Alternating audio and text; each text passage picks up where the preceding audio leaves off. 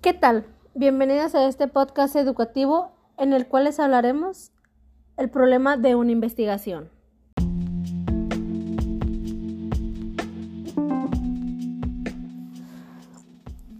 ¿Qué es un problema de investigación? En términos generales, el problema es un asunto que requiere solución. Independientemente de su naturaleza, el problema es todo aquello que se amerita solución. Si no hay necesidad de encontrar una solución, entonces no existe un problema. Como bien sabemos, existen dos, tipos de problemas, el práctico y el de investigación. Los prácticos nos dicen que buscan, por ejemplo, describir qué, quién, dónde, cuándo y cómo, y que buscan explicar el por qué. Son las causas que buscan predecir cuáles serán los efectos o consecuencias sociales, económicas, educativos, de salud administrativos, entre otros. Los problemas prácticos son dificultades, anomalías, situaciones negativas o diferencias entre lo que es y lo que debe ser. Estos requieren de una acción para su solución y pueden ser de carácter económico, social, educativo, gerencial, de salud individual o colectiva. Por supuesto, la solución de estos problemas no está en manos de los científicos, pero al investigar se puede aportar datos e información a las autoridades competentes para que tomen las medidas necesarias dirigidas a solventar tales dificultades. Los problemas de investigación, también llamados problemas cognitivos o de conocimiento,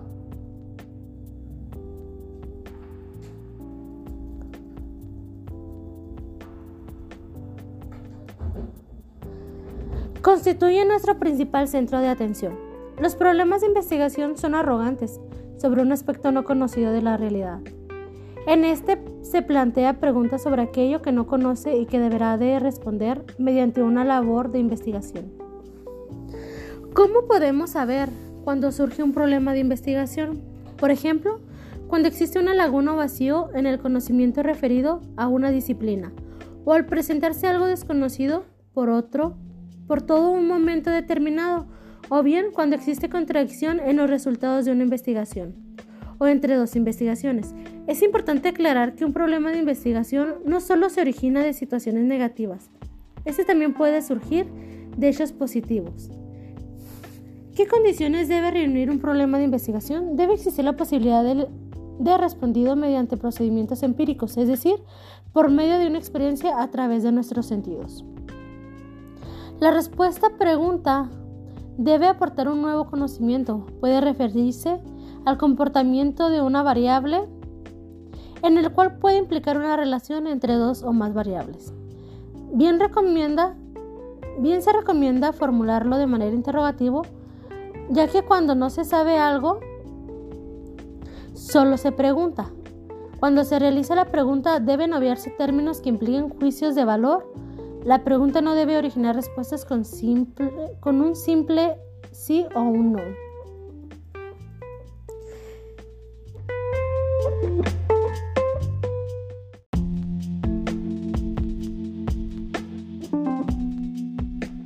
Como bien sabemos, en un problema existe un planteamiento y una formulación.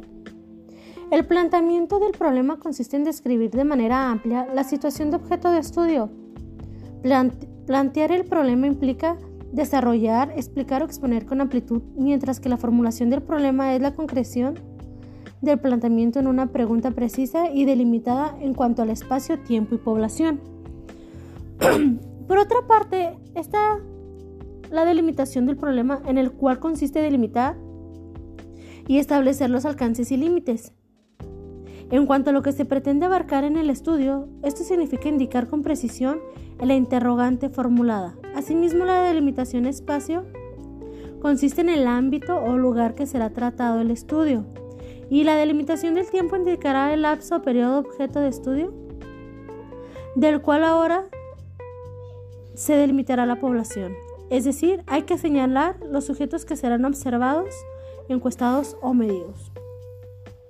Estos pasos que acabamos de mencionar ayudan a la planeación de una investigación y solucionar problemas de investigación. Es por ende que requiere de pasos a seguir para llevar un buen funcionamiento o aclaración al tema de investigación.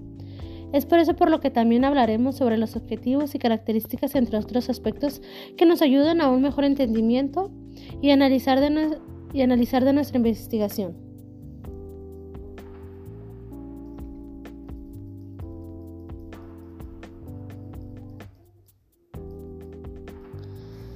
El objetivo es sinónimo de meta, es decir, aquello que se aspira a lograr o alcanzar, de cual se habla, se hablará la investigación, lo que realmente me interesa saber y es por eso que las características de nuestro objetivo deben indicar los conceptos que serán estudiados y que precisan las variables o dimensiones que serán medidas. Asimismo, señalar los resultados que se esperan, al igual definir los límites o alcances de investigación y se redactan comenzando con un verbo infinitivo en el cual deben ser posibles de lograr junto al problema de investigación. Los objetivos responden a la pregunta.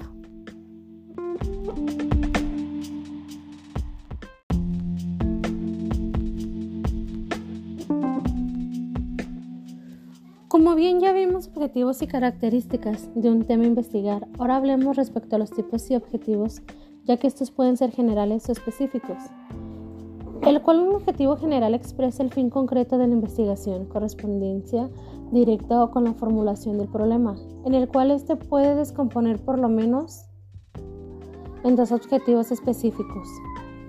Mientras que los objetivos específicos indican con precisión los conceptos variables o dimensiones que serán objeto de estudio en el cual se derivan del objetivo general y contribuyen a lo largo de este. El objetivo general se basará en analizar las causas, el objetivo específico será identificar las causas, o bien se puede examinar las causas, es así como se plantea o se formula un problema de investigación sin olvidar nuestros pasos a seguir, los cuales ya mencionados sería delimitación de espacio, delimitación de población, delimitación de tiempo, entre otros factores que influyen en el desarrollo de este.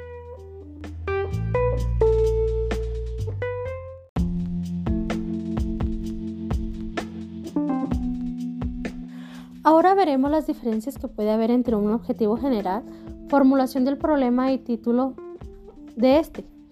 Radica en la presencia de elementos comunes en los tres componentes.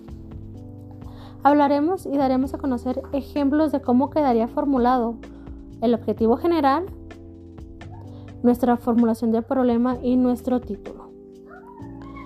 Nuestro objetivo general sería es identificar las causas de la deserción escolar en las escuelas básicas públicas del distrito metropolitano. Este sería nuestro objetivo general. ¿Cómo quedaría nuestra formulación del problema? Sería, ¿cuáles son las causas de la deserción escolar en las escuelas básicas públicas del distrito metropolitano? Es así como quedaría nuestra formulación de problema. Y nuestro título quedaría de esta forma. Causas de la deserción escolar en la educación básica. Caso, escuelas públicas del Distrito Metropolitano. Este sería un ejemplo de las diferencias que existen entre estos tres tipos o términos que nos ayudan a que cada uno esté identificado y no haya confusión. Es por lo que es de suma importancia saber identificar cada uno de estos ya que tienden a surgir diferentes términos y en el cual ayudan a la resolución o planteamiento de una investigación.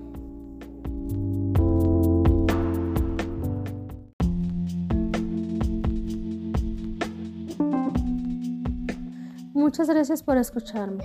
Esto fue el planteamiento de un problema.